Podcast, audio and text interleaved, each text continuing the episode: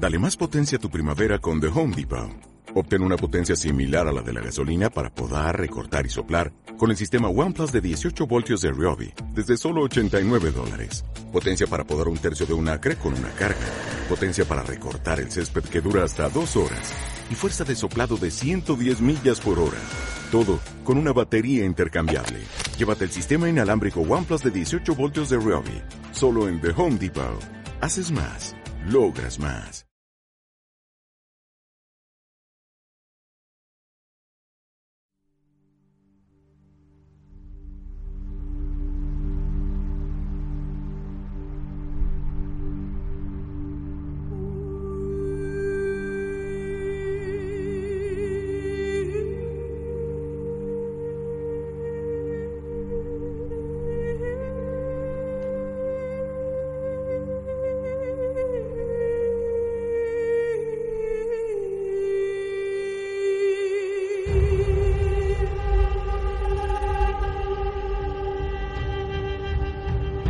Espíritus viajeros. Os damos la bienvenida y os invitamos a uniros a esta caravana espiritual.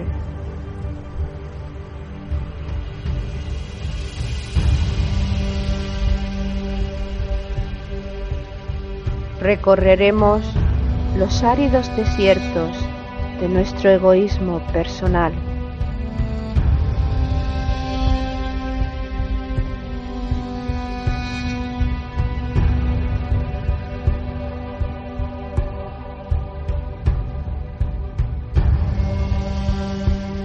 Navegaremos sobre las aguas de los mares y océanos creados por nuestras emociones.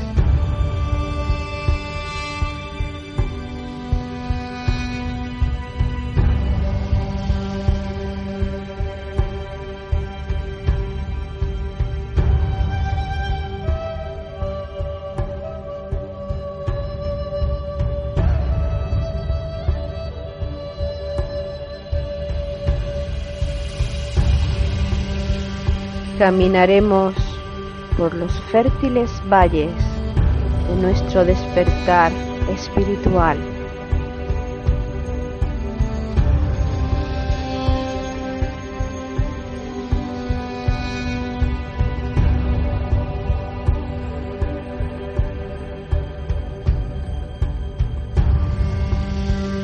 Iniciaremos el ascenso a la montaña sagrada la morada de nuestro espíritu.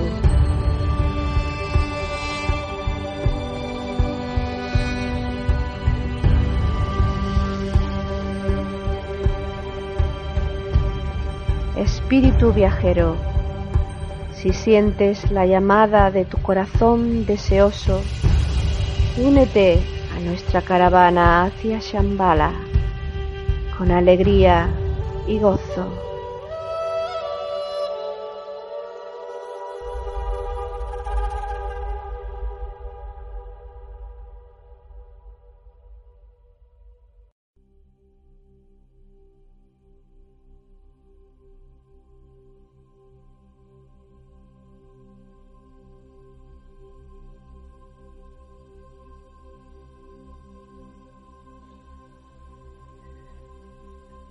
Tomando su callado de bambú, trazó un cuadrado alrededor de la huella de su pie, diciendo, En verdad, por pies humanos.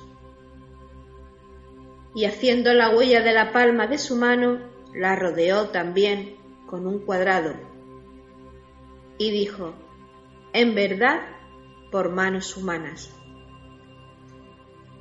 Entre los cuadrados trazó la semblanza de una columna coronada por un arco.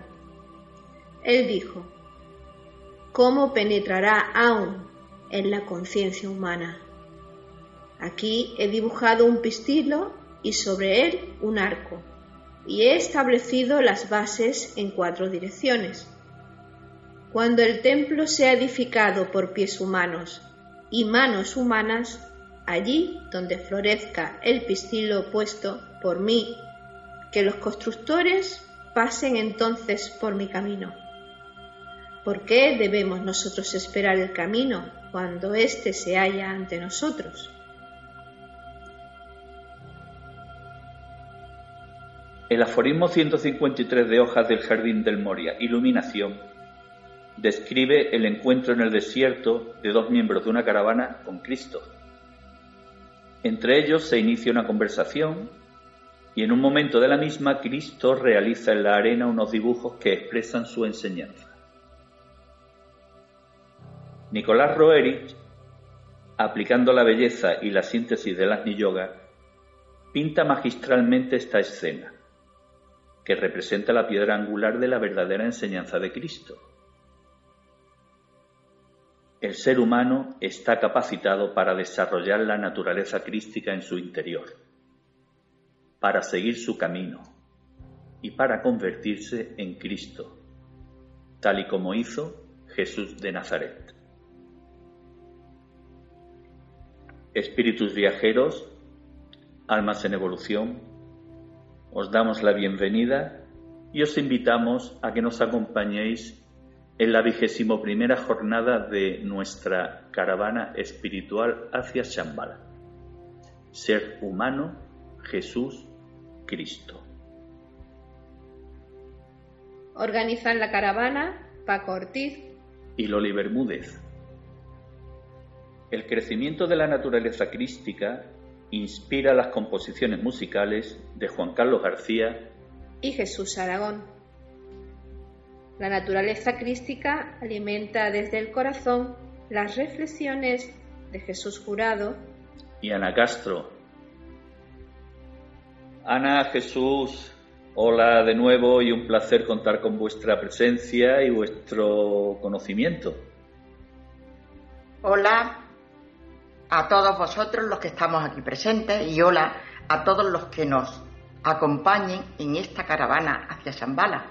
Como siempre, intentaremos hacerla con la mejor voluntad, con el máximo respeto y honestidad y esperemos que efectivamente los devas que correspondan nos asistan.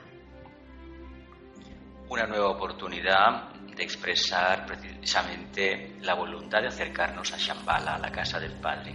En esta ocasión, la jornada de la caravana es la número 21. 21 jornadas que pueden dar para mucho, pero quedan todavía infinitas más.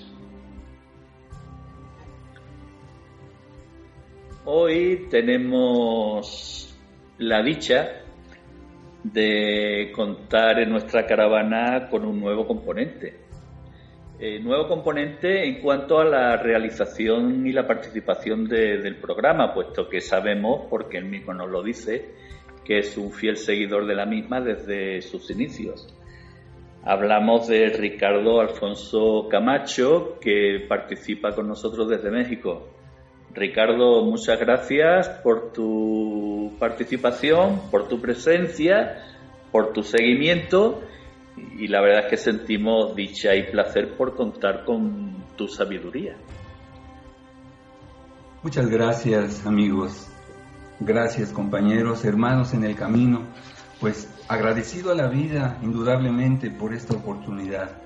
Y quería presentarme brevemente, soy un profesor jubilado que trabajó en todos los niveles educativos, fui autor de tres libros de educación y ya en el camino esotérico, pues un buscador más como todos, que, anduvo por muchos lados con libros, pero llegó un día a la Orden Rosacruz eh, de Amor, donde estuve durante varios años. También un tiempo en la escuela martinista ligada a Amor y después indudablemente con la dicha de encontrar los libros azules y posteriormente conferencias y libros de Vicente Beltrán Anglada. Eso ha sido el, caminar y el tratar de servir a los demás. Ha sido un seguimiento muy paralelo al tuyo, ¿no, Loli? Pues sí, te doy la bienvenida, querido frater. Sí, solo. bueno, entremos en materia. Esta jornada tiene por nombre Ser humano Jesús Cristo. Y si estamos un poco atentos al título, ya el nombre de la jornada demuestra la intencionalidad de lo que vamos a tratar.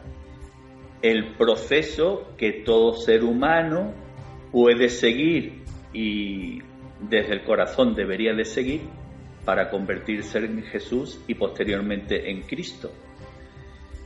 Por lo tanto, comencemos, pues digamos por el principio. ¿Un ser humano se puede convertir en Jesús? Lo que significa que Jesús era un ser humano, era un ser divino. Ya hemos hablado de esto con anterioridad, pero ¿qué opinas tú, Ricardo? Bueno, en, principio, cuando hablamos de Jesús, estamos hablando de un discípulo inicial, indudablemente. Un ser humano que, al igual que muchos en este planeta, en esta humanidad, fue un gran buscador, pero que encontró indudablemente el sendero que lo llevó a, esos niveles, a esos portales de la iniciación. Este discípulo Jesús seguramente con su maestro, no sabemos eh, quién haya sido su maestro ya en, un ashram, pero que por su brillo, por su gran personalidad ya sometida al alma, logra atraer la atención de la jerarquía, de su jefe de la jerarquía, el Cristo, y eh, es seleccionado para que él pueda en su momento ser un canal de la poderosísima energía del Cristo. Sabemos también que entre el discípulo y el maestro hay muchos ejemplos y tenemos uno de ellos que se da con el maestro de Logos Planetario el discípulo Sanat Kumara, o el Logos Solar con el Logos Planetario, el maestro y el discípulo. Y claro, Aquí sería el Maestro, el Cristo ya en su momento y Jesús, el yo inferior, la personalidad y el yo superior, el alma, reflejando a su mónada. A nivel práctico, cada uno de nosotros podemos alcanzar esos niveles. Jesús. Hay que entender que el nivel de discípulos que representa el carpintero de Galilea es factible con esfuerzo y vidas enteras dedicadas a manifestar el arquetipo de la luz, el amor y el poder. Es decir, hay que tener en cuenta que la diferencia entre el discípulo y el arquetipo es ni más ni menos que el campo de servicio. En la medida en que el discípulo va ensanchando el campo de, de servicio y va integrando en su conciencia el arquetipo que el Cristo representa, que es el segundo rayo del amor, pero el amor con mayúsculas que todavía para los humanos es casi completamente desconocido, uno se convierte precisamente por imitación, se convierte en ese gran avatar. Pero lo importante es que tengamos los pies en tierra y sepamos que sí que podemos ser un discípulo. Si nos lo planteamos, ahora la prueba a la que se somete el discípulo Jesús, que ya tenía una tercera iniciación, era un iniciado, es la prueba de la, de la, de la muerte, de lo que es la crucifixión, lo que es la resurrección, es la cuarta iniciación, el aratado. Esa prueba es una prueba muy dura, pero hay que tener en cuenta que alguna vez, en alguna encarnación futura, quién sabe, nos tendremos que enfrentar. Pero hoy, hoy el trabajo del día a día es colocar la energía crística en cada faceta de la personalidad. Antes de darte paso, Ana, yo quiero hacer una pequeña introducción, una, más bien una reflexión personal puesto que estamos hablando de discípulos, estamos hablando de Arram, estamos hablando de Cristo, de logos, logos planetarios, logos solares, es decir, estamos hablando en definitiva de una cadena jerárquica de carácter evolutivo universal. Y mi reflexión va en el sentido de que eh, yo percibo, al igual que Loli, y creo que algunos de los miembros de la caravana, que actualmente existe la tendencia de minimizar algo el concepto de discípulo, más que minimizarlo, más bien de generalizarlo. Y al generalizarlo en el sentido de que todos somos discípulos, de que todos somos maestros, creemos que de alguna forma le restamos el carácter sagrado y trascendente que tiene la palabra y la terminología discípulo puesto que yo creo que habría que matizar en los conceptos en el sentido de que en realidad en la vida diaria todos somos alumnos y todos somos maestros, pero en realidad no todos somos discípulos de un maestro al nivel jerárquico al que nos expresamos. ¿Qué puedes aportar, Ana? Pues yo pienso, y como siempre hablo desde mi conciencia, mi conciencia limitada al nivel alcanzado, que lo desconozco, y tampoco creo que sea demasiado importante, porque lo único importante es seguir trabajando, seguir caminando, seguir superando etapas, etc. Pero Jesús, yo estoy convencida de que era un ser humano exactamente igual que nosotros. Un ser humano que ya había alcanzado una evolución alta, porque la misión que tenía aquí en la Tierra era albergar, encarnar en sí, en sí mismo, la energía crística. Entonces Cristo necesitaba una energía muy elevada para que fuera compatible con la elevadísima energía crística. Entonces, Cristo, efectivamente, nosotros, yo pienso que no nos podemos, por lo menos yo, no me puedo comparar con la evolución de Jesús. Ahora bien, que nosotros somos esos seres humanos y al mismo tiempo divinos que era Jesús. Y por lo tanto somos discípulos en potencia y maestros en potencia. ¿Qué quiere decir esto? Porque efectivamente, a partir de que en nosotros se despierta nuestra conciencia y se despierta cuando empezamos a darnos cuenta de que somos algo más que un cuerpo físico, que un cuerpo astral, que una mente humana, y que somos algo infinitamente más grande que no llegamos a comprender, nuestra conciencia se está despertando. En la medida que se despierta, vamos dando pasos, pequeñitos pasos, que son los que nos van acercando a esa divinidad que realmente somos. De ahí podríamos pasar, somos todos discípulos. Pues yo creo que no tenemos que preocuparnos excesivamente por eso. La única ocupación que nos debe obligar es la obligación de crecer como esos seres divinos y la divinidad determinará en qué grado estamos a mí el grado en que yo esté, ni en el que esté nadie, no me importa. ¿Por qué? Porque yo debo, yo digo personalizo porque no me meto en, los demás, pero yo creo que cada uno de nosotros debemos analizar todo cuanto nos llegue, de palabras, de escritos, de fenómenos, etcétera. ¿Por qué? Porque somos nosotros los que tenemos que ser esos discípulos y descubrir la verdad en nuestro interior habiendo razonado, habiendo discernido, discriminado y elevado todo eso que hemos oído o visto a la luz del alma. El descubrimiento es personal y el camino es personal. Dicho esto, nos podríamos plantear, ¿se sabe quién era el maestro jerárquico del discípulo Jesús? Pues quizás no se sepa en este momento con precisión quién era el maestro, que seguramente pertenecía al segundo rayo de amor, sabiduría, pero no con precisión.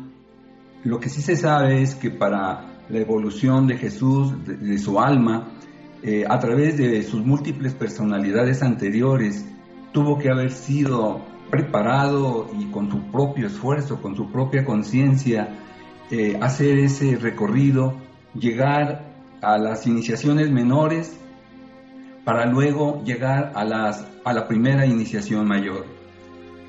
¿Cuánto trabajo tuvo que realizar en ese nuevo nacimiento?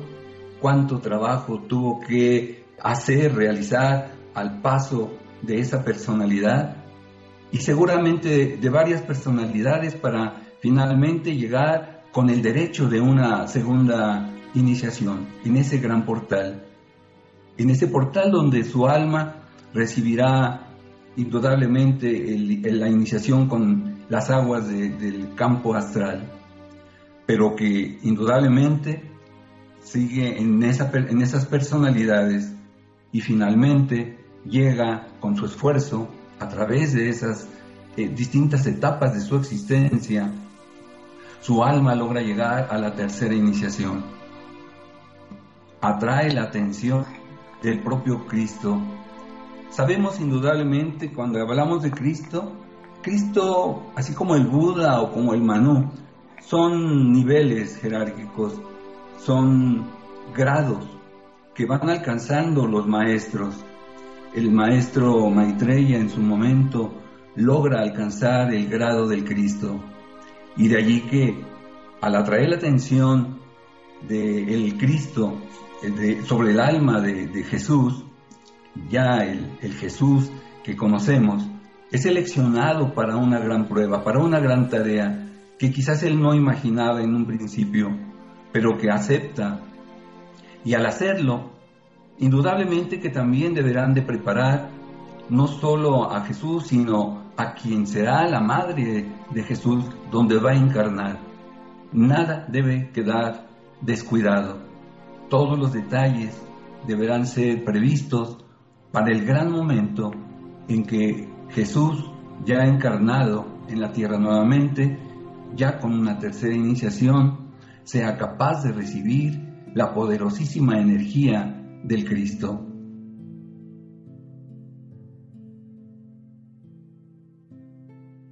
Jesús, eh, ¿tienes algo que aportar en cuanto al eh, posible maestro de Sostengo, si es la línea par, es la línea par. Lo que sucedió fue que el que conocemos como el discípulo Jesús tenía una fortísima personalidad de sexto rayo, tenía un segundo rayo muy activo, pero prácticamente conocemos al cristianismo por lo que sucede después de lo que conocemos como este psicodrama de Palestina, después de la experiencia, la iniciación del Monte Calvario. En ese momento, en ese momento, el que sufre de verdad la prueba física, física, es el discípulo, el discípulo Jesús, este, este alumno aventajado que ha juramentado servir eternamente al Creador.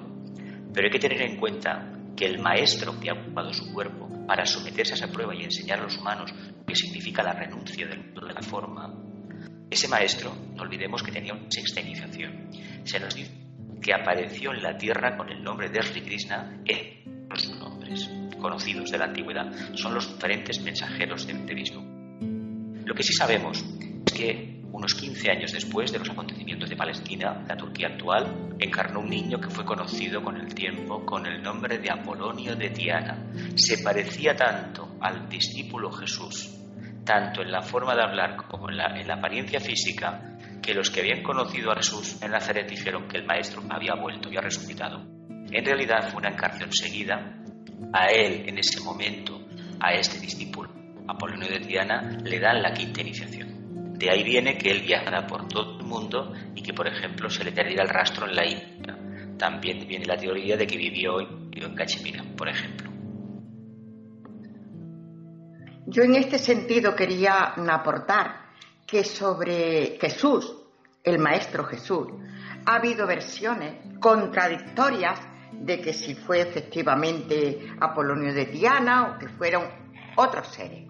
Yo creo, y me parece oportuno mm, decirlo, que no nos debe preocupar eso en absoluto. Efectivamente, cuando se llega a una tercera iniciación como llegó Jesús para poder recibir la energía crística, no cabe la menor duda que hemos tenido que tener muchas vidas, muchas vidas masculinas, femeninas, con una profesión, con otra profesión, con un país de nacimiento. O sea, que eso no quiere decir que Jesús no fuera Jesús. Jesús era la misma entidad, la misma alma. Lo único que cambiaban, que cambiaron, fueron las personalidades que, en las que Él se manifestó en la tierra.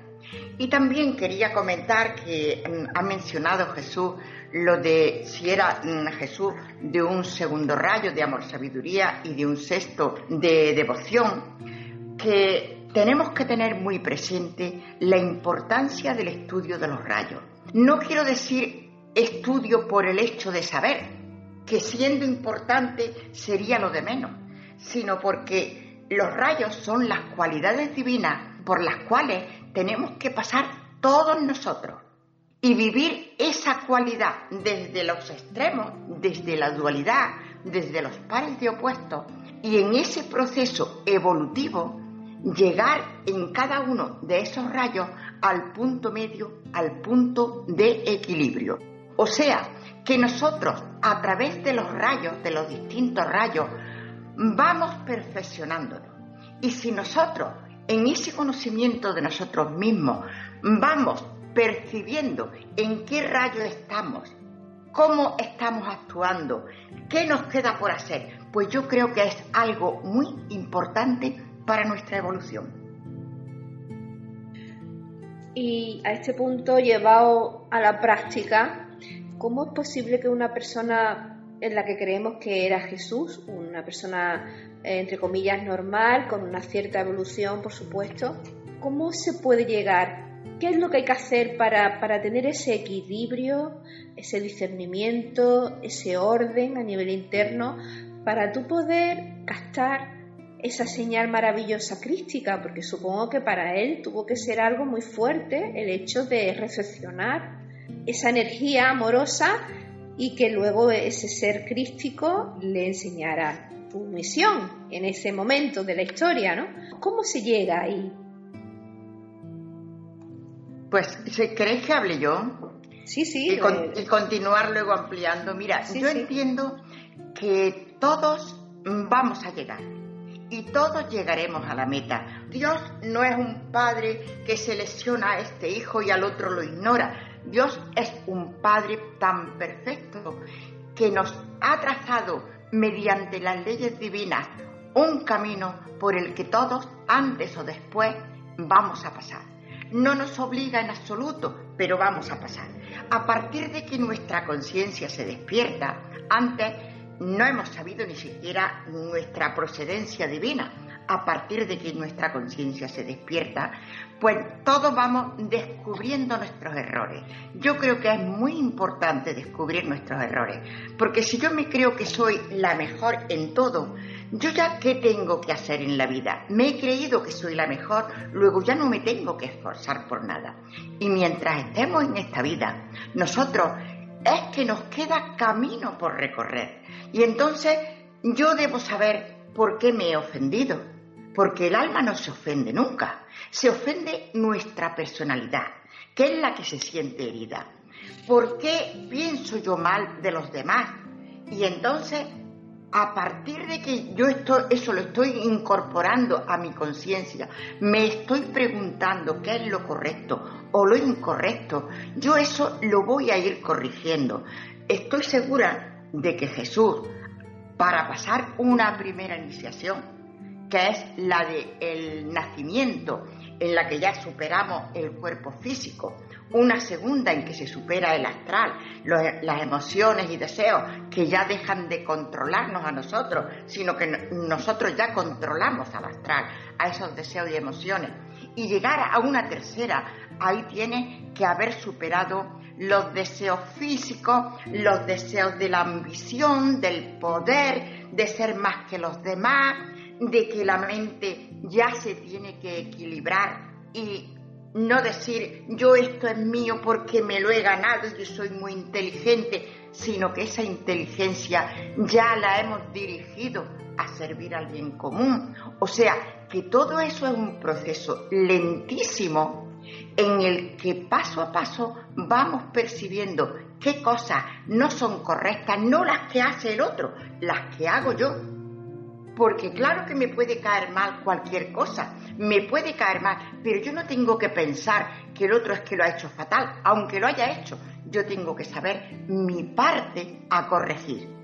Y paso a paso, claro, Cristo sí que supo ya que recibía esa energía crística, pero es que Cristo estaba ya en una tercera iniciación, que en el Evangelio se nos identifica simbólicamente como la transfiguración. Ya estaba en la luz y desde la luz podemos ver muchísimas cosas.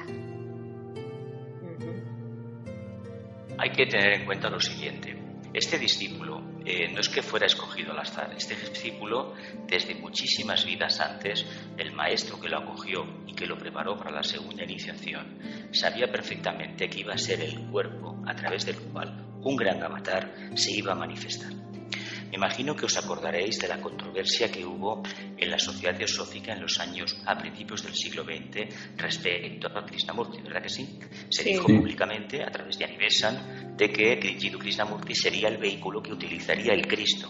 El Cristo no puede aparecer físicamente en la tierra porque tiene una iniciación muy elevada. Por lo tanto, en aquel momento, en aquel momento, ese ser que conocemos como Cristo era un Chohan, tenía una sexta iniciación. Ahora tiene una séptima iniciación. No es que sea un punto, es que cualitativa y cuantitativamente es infinito lo que eso significa. Es algo inconcebible para un ser humano. Él, en, esta, en la encarnación que conocemos como el hijo del carpintero Jesús de Nazaret, era un miembro de la comunidad de Senia. La familia pertenecía a una orden iniciática, parecida bastante a lo que ha sido el catarismo hace unos cuantos, bueno, hace ya cerca de mil años. Lo conocemos un poco. Era una comunidad de seres humanos donde la mujer tenía un papel muy ponderante y no era menospreciada ni mucho menos.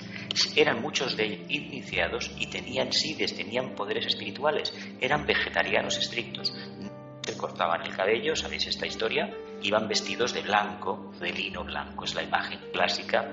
Es decir, él era un monje, para decirlo claro, era un monje, un ser de una considerable estatura, de una buena presencia leonina, que básicamente se estaba entrenando ni más ni menos para que un maestro que él conocía, que él conocía, ocupara su cuerpo para hacer un servicio de redención a la humanidad. Claro, si quitamos de lado la filosofía, la teoría de la reencarnación, en una encarnación propia no podemos explicar por qué un ser aparentemente normal consigue la subida a ese, esplendor de conciencia. ¿no? Vida tras vida se fue preparando. La paradoja, la enseñanza que debemos sacar aquí, la moraleja, sería que debemos cada día aprovechar el tiempo que el dios Cronos, el dios Saturno, nos ha regalado, porque como este tiempo no habrá otro. El tiempo perdido, oportunidad perdida. Un iniciado sabe que no debe malgastar el tiempo, Jesús de Nazaret era un iniciado ya, tenía una tercera iniciación. Por lo tanto, para él el factor tiempo era impecable. Él consagró su vida, prácticamente se entregó de lleno y consiguió su maestro obtuviera la iniciación y él recibió la suya, la de Arán, la cuarta.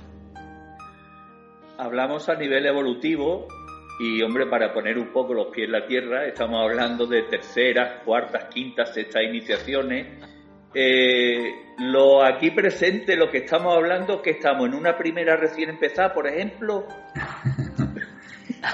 Quizás no lo sabemos. y como bien dice Ana, ¿no? No, hay que preocuparnos en realidad. ¿En qué nivel jerárquico estoy de, de esa evolución? ¿Cuál es el nivel que actualmente tengo? ¿Cuántas personalidades he tenido? ¿Cuáles han sido los, los rayos por los que he pasado y los últimos? Y, el actual que, que, está presente en mi personalidad, en mi alma, ¿verdad? En mis grupos. ¿Cuántas veces he recorrido la energía de los signos del zodiaco? ¿Cuántas veces, también como se señalaba, he sido hombre, he sido mujer, he tenido las experiencias de uno y de otro? Un discípulo que, que ya está en ese nivel ha recorrido muchos senderos y se señalaba que cuando llegue al adeptado llega con los pies sangrantes como el símbolo de un recorrido muy largo, muy, muy doloroso. También se, hace la, la analogía de cómo un ser humano tiene que ascender a una montaña. Y a subir a esa montaña, indudablemente que no va a ser fácil. Es más cómodo quedarse a nivel de, de, piso, de tierra, y la montaña implica un reto. Un reto donde tendrá que poner todas sus habilidades, todo su conocimiento, todo su amor, toda su paciencia, porque además las pruebas no van a ser simples. Cada vez será más difícil el ascenso, cada vez tendrá mayores complicaciones. Todo lo que ha acumulado, quizás de indeseable, desde aquella lejana época de la Lemuria en donde se convierte de un hombre animal en un ser humano con la participación muy grata y muy divina de los ángeles solares, cuánto no ha acumulado a través de todas las razas, a través de todas las subrazas de las personalidades, a través de todas las pruebas. y el ascender la montaña estará implicando un esfuerzo mayor, pero hay dentro de sí una determinación, el subir, el ascender, el no retroceder, el ser capaz de seguir adelante sin importar las pruebas. A lo mejor quisiera descansar un rato, pero el impulso interior de su alma, y ya en su momento como un reflejo de la mónada, le va a impulsar a que siga adelante, a que llegue a la cumbre y desde ese nivel contemplar la maravilla del universo. No es fácil. Y para el maestro Jesús, bueno, el discípulo Jesús en ese momento, indudablemente que fue ese recorrido. Él ya estaba preparado, él ya estaba consciente, la jerarquía lo había seleccionado y también tenían que preparar indudablemente el ambiente donde iba a llegar. Su grupo, su familia, sus padres, todo el ambiente tenía que ser previsto. No iba a estar solo. Su ángel solar estaba presente, su ángel guardián estaba presente y con todas esas energías él estuvo dispuesto a esa experiencia tan grata, tan difícil, tan imponente, de poder ser receptáculo de una energía tan suprema como la que genera el Cristo mismo. Maravilloso, maravilloso lo que estáis diciendo porque sirve para reflexionar a muchos niveles. ¿Y cuánto creéis que recibe Jesús a Cristo? En lo que llamamos la transfiguración. Cuando un ser obtiene la primera iniciación, es precisamente el nacimiento de la conciencia crística. Aquí quiero decir una cosa muy importante. Los humanos tenemos conciencia cancerina, es decir, que alguien, las personas que nos escuchen, tengan el signo de cáncer, que no lo tomen al pie de la letra porque la astrología no es así exactamente.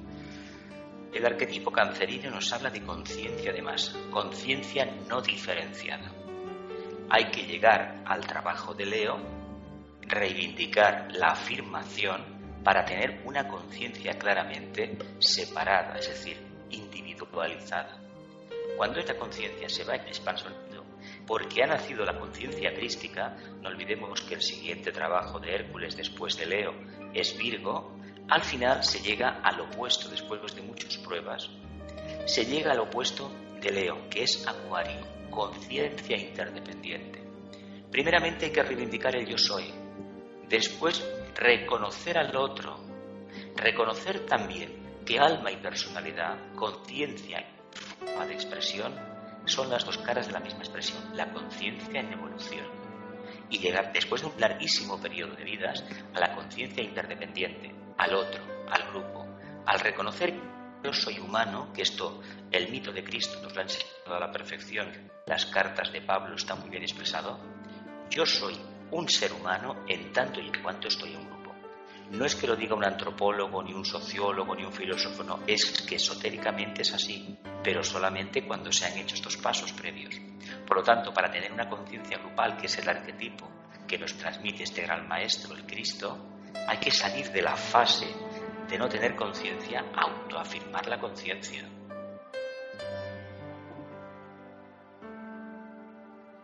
Y cuando Jesús recibe a Cristo, ¿qué ocurre?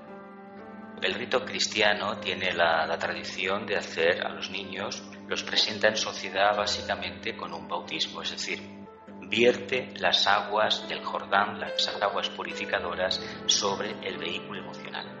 Quiere decir que aquí se está haciendo una ceremonia de purificación emocional, pero es una ceremonia que de momento queda en eso. Lo que se debe de hacer es comprender lo siguiente. Uno ha nacido, pero cuando uno despierta a la luz, a la verdadera luz, uno está despertando a la conciencia crística. Esa conciencia crística, ese amor por superar las limitaciones, te lleva a esa prueba de mismo. Por lo tanto, ¿en qué momento la conciencia crística se ancló en mí? En el momento, en la vida que fuera, que empecé a pensar en el otro y deseando para el otro lo mismo que deseaba para mí. No es gratuito que en el Nuevo Testamento se diga haz a los demás o no hagas a los demás lo que no quieres que te hagan a ti o ama a tu prójimo como a ti mismo. Hay que puntualizar una cosa. Esta frase se atribuye a un mandato del Maestro a los apóstoles. A los apóstoles es difícil que les dijera eso. A los apóstoles lo más probable es que les dijera lo siguiente, amad a vuestro prójimo más que a vosotros mismos. Por una razón muy sencilla, porque un apóstol en aquel momento eran discípulos, eran discípulos iniciados. Lástima que sepamos tan poco de ellos y que la tradición pues sea bastante confusa, pero no eran seres escogidos al azar. Se les llamaban pescadores porque el pescador es el maestro, el gurú, aquel que va recogiendo a las almas y las va conduciendo a la casa del Padre. Está lleno de simbolismo. Mira, yo quería en este punto, porque preguntaba Paco, me parece que era, si nosotros, por ejemplo, los que estamos aquí presentes, ¿en qué iniciación podríamos estar? Primera, segunda, tercera, etcétera. Bueno, yo en eso no lo sabría ni decir, ni muchísimo menos. Ahora bien, yo voy a decir algo muy sencillo, muy elemental, que en cierta ocasión le pareció muy bueno a Loli, muy, muy clarificador. Entonces, si yo en mí, en mí, porque yo no puedo pensar en otra persona, yo puedo pensar desde mí. Si en mí domina mi cuerpo físico, y eso es lo que a mí me trae por la calle de la amargura, lo que me da mayores satisfacciones y lo que me da mayores penas, pues yo estoy en un nivel muy bajo, estoy en el físico. Si a mí todavía me dominan las emociones y deseos, que me desbordo de alegría y me desbordo con, las penas, pues yo estoy en el emocional. Luego yo todavía no, no he ascendido porque esas emociones no es que sean malas, es, son malas o negativas, mal dirigidas, las tenemos que elevar a la aspiración, a aspirar a unirnos con la divinidad. Si yo ya estoy y en mí domina la mente, el mental, todo lo razono, todo lo correlaciono, le busco la lógica, etc. En mí está dominando el mental. Ya tengo una conciencia un poquito más elevada. Ahora bien, ¿qué ocurre? Que yo tengo que saber que el hecho de que yo haya llegado al mental, eso no quiere decir porque tenemos una primera etapa del mental en la que la dirigimos egoístamente y yo creo esta empresa para mí y yo busco este puesto de trabajo para mí y no me importa si piso a nadie, etcétera, etcétera. Y cuando nosotros hemos despertado nuestra conciencia crística, llegamos a esa fase en que mencionaba Jesús, que ya pienso en el otro. Y no solamente ya pienso en el otro que no tengo que pisarlo y que no tengo que pisar sus derechos, sino que pienso en los otros como comunidad, como hermandad, como fraternidad. Luego, ¿en qué iniciación estamos cada uno de nosotros? Secundario, creo yo. Lo más importante es que no nos creamos que somos más de lo que somos, porque entonces estamos perdiendo el tiempo, estamos perdiendo energía en satisfacernos, en vez de trabajar para elevarnos. Es verdad, Ana. Eso me fue para mí muy clarificador. Y es más, cuando encuentro una persona así que un poco no sabe, le pongo ese ejemplo y lo ve clarito. Precisamente yo la, la, pregunta que hice la hice con toda la intencionalidad del mundo para que tomemos conciencia y que cada uno se ponga su mano en su pecho quiero, de que algo el propio maestro dijo lo siguiente, por sus frutos los conoceréis, o en lenguaje moderno, el movimiento se demuestra andando. Es decir, o se expresa la conciencia haciendo algo inteligente, innovador, que busque el mayor bien para el mayor número, o olvidémonos de ser discípulos y menos aún una palabra que está proscrita en las escuelas esotéricas es la palabra iniciación. Nadie que se somete a las pruebas del discipulado puede decir públicamente que es o no es un iniciado. Nunca se debe decir eso, porque se despierta demasiada curiosidad. Ahora bien, podemos hablar de discípulos en tanto y en cuanto estamos aprendiendo. Y resulta que el primer maestro que tenemos que obedecer es la propia alma, la propia conciencia. El otro el que nos toque por línea energética, no os preocupéis que está esperando. Bueno, pues avancemos en la vida de Jesús y su relación con Cristo. Cristo estuvo siempre con Jesús, en algún momento lo abandonaría, supongo. Quizás ese momento se produjese en la trágica semana de pasión, ¿no? Eh, y aquí nos podríamos plantear una pregunta. ¿Quién vivió y sufrió la pasión? Y por añadidura, ¿sufrió Cristo la pasión? Si no fue así, o si fue así, ¿en qué momento se separó del cuerpo de Jesús? Además es importante aclarar esto porque hay muchísimas personas que pueden que no entiendan ciertas cosas sobre este tema. Indudablemente que hablar de, de la vida de Jesús es hablar de aquel gran discípulo ya iniciado, consciente, seleccionado por la jerarquía, preparado desde mucho tiempo antes de hacer ya este papel en la escuela de la tierra. Pero ya que estuvo todo el marco listo para que esto se realizara, él nace, él crece, se desarrolla y se sabe que indudablemente durante mucho tiempo estuvo con su familia, estuvo con los maestros de su ambiente, pero siempre está esa, esa inquietud que pasó con aquella edad en que ya no se sabe de él su adolescencia, su juventud, su madurez, qué pasó, los libros, los evangelios, entiendo que incluso los apócrifos no hablan ya del detalle de, sus enseñanzas, de sus aprendizajes, estaba él preparándose para que en su momento poder recibir la poderosa energía del Cristo. Solamente así podría ser, prepararse en todos los sentidos en su personalidad, en sus tres cuerpos, cómo alinear sus tres cuerpos, cómo redimir su materia física, la emocional y la mental. ¿Y qué sucedió? Hay interrogantes. Estuvo en la India, estuvo en el Tíbet, en Persia, en Grecia, en el místico Egipto, tuvo iniciaciones con esas regiones, iniciaciones a nivel del ser humano, nos lo dirán los registros acásicos de aquellos que tengan acceso, derecho a incurrir allí, a poder apreciar la verdad.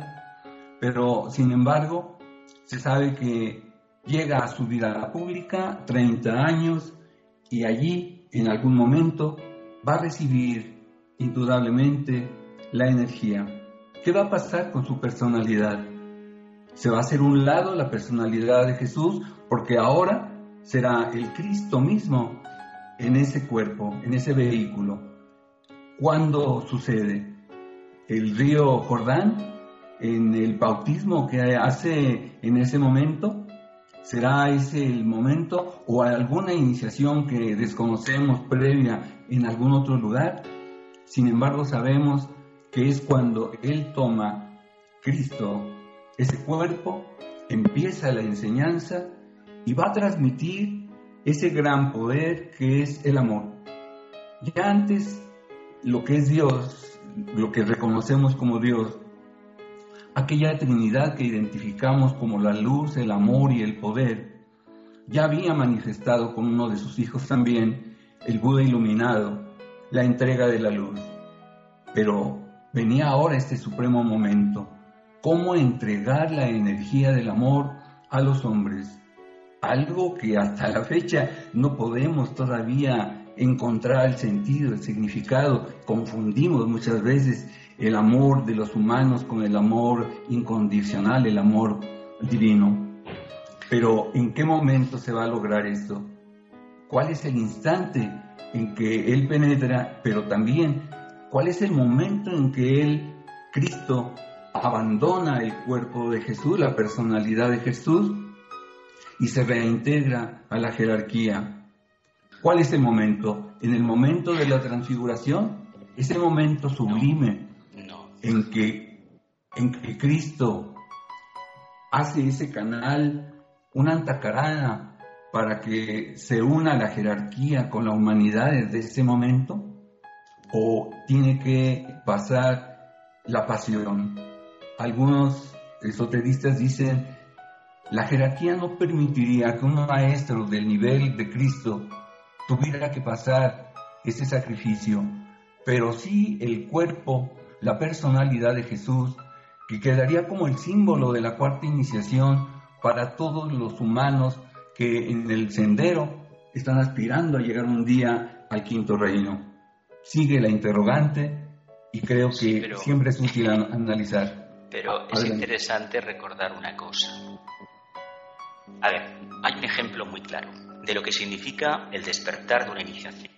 En la vida, por ejemplo, de Pablo de Tarso. Sabéis que Pablo de Tarso era un recaudador de impuestos del Imperio Romano, era un judío, colaboraba para ellos, para los romanos, combatía a los cristianos y en un momento determinado, simbólicamente camino de Damasco, vino un rayo y lo descabalgó del caballo. ¿Qué pasó? Pues que recibió la tercera iniciación, simbólicamente hablando, y a partir de ahí tuvo un periodo de ceguera de tres días, se dice, y estuvo siete años soportando las consecuencias del fogonazo de energía que le vino con la tercera iniciación. El único discípulo que tiene una tercera iniciación, los otros tenían una segunda, algunos de ellos, es Pablo de Tarso. Curiosamente, Pablo de Tarso no conocía al maestro. Y Pablo de Tarso empezó a hablar de una manera que a algunos de los apóstoles les recordaba también al maestro.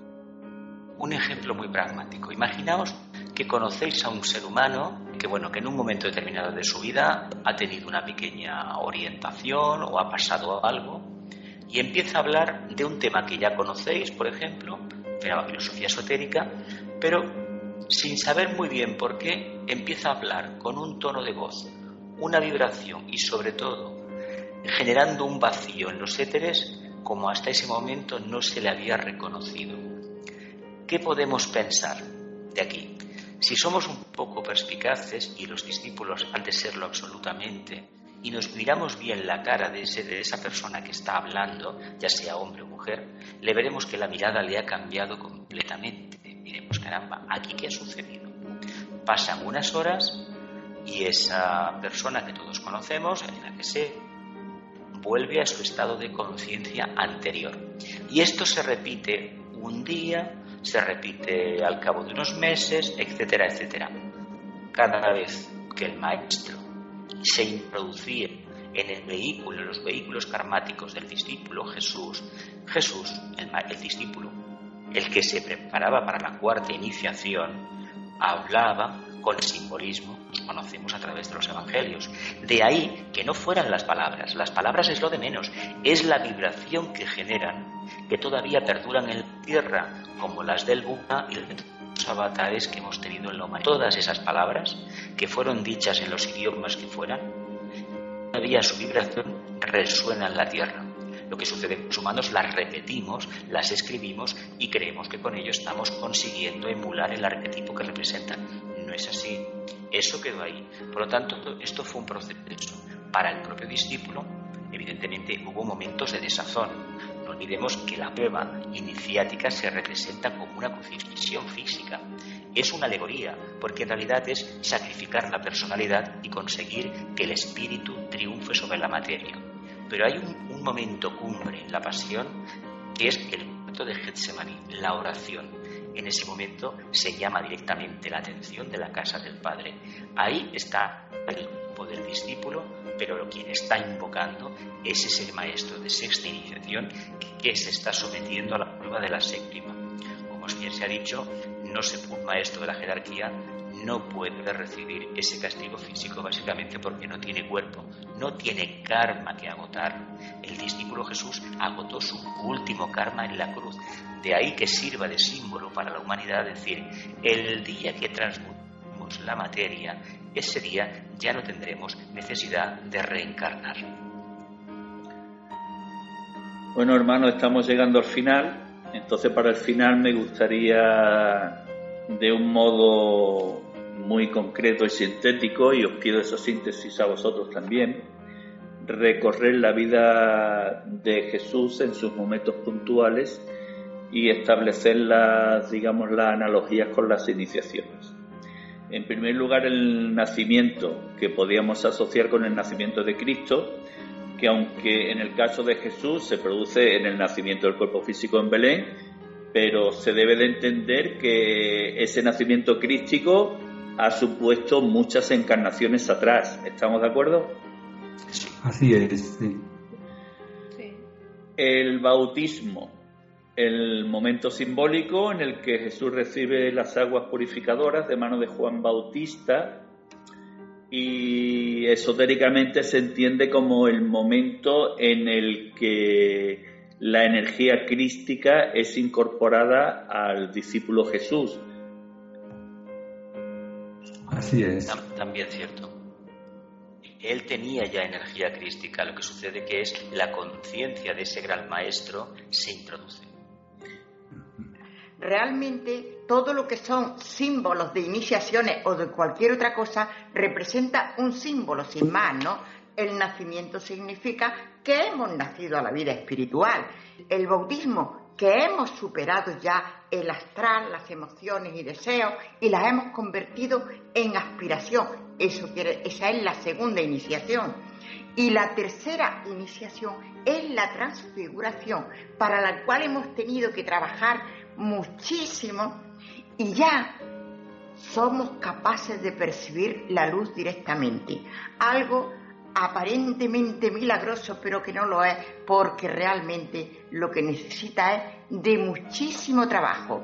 Su simbolismo está representado en el Evangelio, en la transfiguración, en que Cristo les hace ver, o Jesús les hace ver a sus discípulos, a los tres discípulos, les hace ver algo grandioso, algo luminoso, que se encuentran tan sumamente a gusto que lo que le dice Juan, maestro, ¿por qué no hacemos tres tiendas? Y entonces, pues eso que nos está diciendo, nos está diciendo que cuando lleguemos a la transfiguración, habremos transmutado nuestra materia y estaremos en la luz, con lo cual será una alegría, un placer, etcétera. Así es. La vida de Jesús con la energía del Cristo en realidad es una dramatización perfecta de la psicología del ser humano y que nos está mostrando cinco grandes momentos para poder llegar al quinto reino. Cada ser humano lo tendrá que desarrollar en su momento. Los aspirantes, los discípulos de cualquier grado, saben en su momento que tendrán que nacer, bautizarse, transfigurarse, sufrir la pasión y muerte de alguna manera de todo lo que es indeseable para que finalmente la resurrección pueda realizarse y entrar ahí sí con el coro de, de las huestes angélicas al quinto reino. Pues ya hemos hablado de transfiguración, de crucifixión también. Queda simplemente por responder a la pregunta que se planteó hace algunos minutos en qué punto de la crucifixión, si es así, abandona la energía crística el cuerpo de Jesús? En todo el proceso, porque ese proceso de la crucifixión le corresponde al discípulo, no al maestro. El maestro ya ha hecho su trabajo. Sí, el, Cristo ya no tiene karma que quemar. Ya tiene una iniciación de un alto nivel, ¿no? pero sí necesitaba de Jesús para la dramatización, la ejemplificación de lo que la vida del ser humano tiene que ser en el camino hacia la luz, hacia el amor, hacia la voluntad del bien, indudablemente. Y la resurrección, pues, me imagino que representará la destrucción de todos los cuerpos inferiores. Es eliminar las limitaciones del alma. Porque no podemos olvidar que cuando lleguemos a la cuarta iniciación es cuando nosotros hemos terminado de construir el antacarana. O sea, entre la tercera y la cuarta, entiendo yo que estamos ahí intentando unir la mente concreta con la mente abstracta o superior. Es un trabajo que yo creo que es difícil de definir porque ya es un trabajo, digamos, bastante superior. Y entonces, pues, estamos ahí intentando esa unión. Cuando llegamos a la cuarta iniciación, ya hemos transmutado toda la materia en espíritu. Por eso es que en la cuarta iniciación el alma se retira, la que, la que ha estado con nosotros desde que hemos nacido como intermediaria entre el espíritu y la materia, ya se marcha porque ella ya sabe que no la necesitamos, que ya nos hemos convertido en espíritus, que ya hemos desarrollado nuestra esencia, con lo cual el alma se retira. ¿Qué significa entonces la resurrección?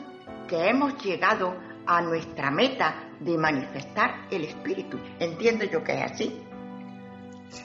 Es el triunfo, el triunfo del espíritu del ser humano y que tiene ahora la posibilidad de entrar ya de lleno al, a la quinta iniciación, que ya es como un paso ya muy claro, muy que sigue ya como una secuencia indudable para que el ser humano pueda dejar el cuarto reino, incorporarse al quinto reino. Superado el vacío de la cuarta iniciación, la soledad, ha enfrentado al guardián del umbral y ha quedado destruido. La luz, el amor y el poder finalmente han quedado ya en su alma y como un gran reflejo de la mónada ahora sí.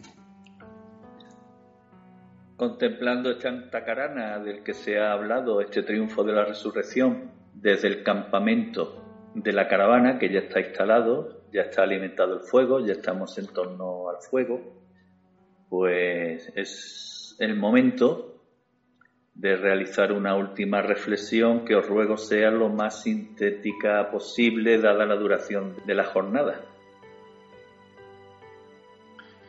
Pues que nos queda el gran ejemplo de la vida de Jesús cuando recibió al Cristo como el gran camino a recorrer.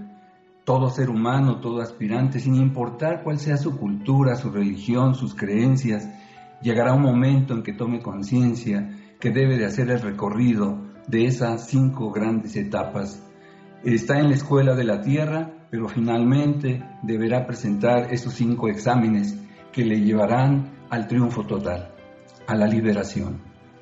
El ser humano debe aprender del psicodrama del, del, Monte Calvario y entender que lo más trascendental para el ser humano es el triunfo del alma, no la primacía del cuerpo físico. Los humanos no nos importa a algunos perder el alma, pero lo que no queremos perder nunca es el cuerpo físico. Precisamente es al revés. El cuerpo físico, la personalidad, no sirve para nada si dentro no hay una conciencia que realmente transmuta y dirige. Jesús y Cristo vinieron a darnos una gran enseñanza. Se nos dice que Cristo o Jesús vino a salvar al mundo. Yo entiendo que esa salvación no es una salvación milagrosa, ni muchísimo menos. Es una salvación en la que nos mostró el camino que tenemos que seguir. Y Él fue una persona normal, una persona que sirvió al prójimo, una persona que sufrió las vicisitudes de la vida en extremo.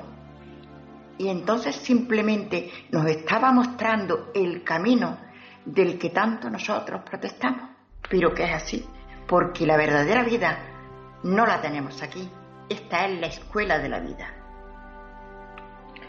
Mi reflexión es que llegado a este punto, veo todo esto como que somos unos servidores de grandes entidades luminosas que necesitan de ese servicio para que todos juntos lleguemos a construir un planeta, un universo, una galaxia, un cosmos más completo, más evolucionado.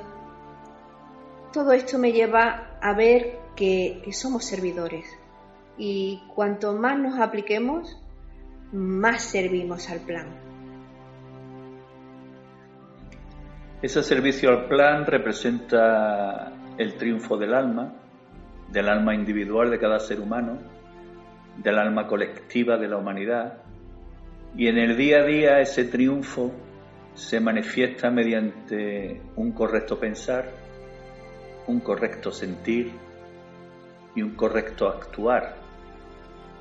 Sin importarnos, como bien se ha dicho, el punto evolutivo en el que cada uno nos encontremos, el grado de discipulado que cada uno tengamos, seamos más o menos discípulos de mayor importancia o menor importancia, Lo importante es el servicio, puesto que este servicio, infundido por el amor que emana de la mónada a través de nuestra alma, nos conducirá a manifestar a Cristo en nuestro interior. Hermanos expedicionarios, almas en evolución, cuando el pistilo puesto por Cristo florezca en nuestro corazón, comenzaremos a recorrer su camino cuando el nombre del templo construido por nosotros para honrar a Cristo sea pronunciado, el signo del pie y de la mano se escribirá sobre la piedra angular. Se habrá producido la segunda venida de Cristo en nosotros. Alabaremos a la Madre del mundo, como hizo Él, y sufriremos la vejación del mundo, como le sucedió a Él. Abonemos el amoroso pistilo de Cristo que crece en nuestro corazón mediante la oración, porque una plegaria pura siempre asciende. Ante los pies de Cristo florece, plateada y radiante. Con una pura llama azul resplandece la palabra de llamada e irradia el cáliz de la exaltación. Construyamos el templo de Cristo en nosotros para que Él establezca su trono en nuestro jardín. Aforismo 73 de Hojas del Jardín de Moria, la llamada. Nosotros asentamos piedras para los peldaños del templo resplandeciente. En nombre de Cristo las acarreamos. Establece tu trono oh Señor, en nuestro jardín.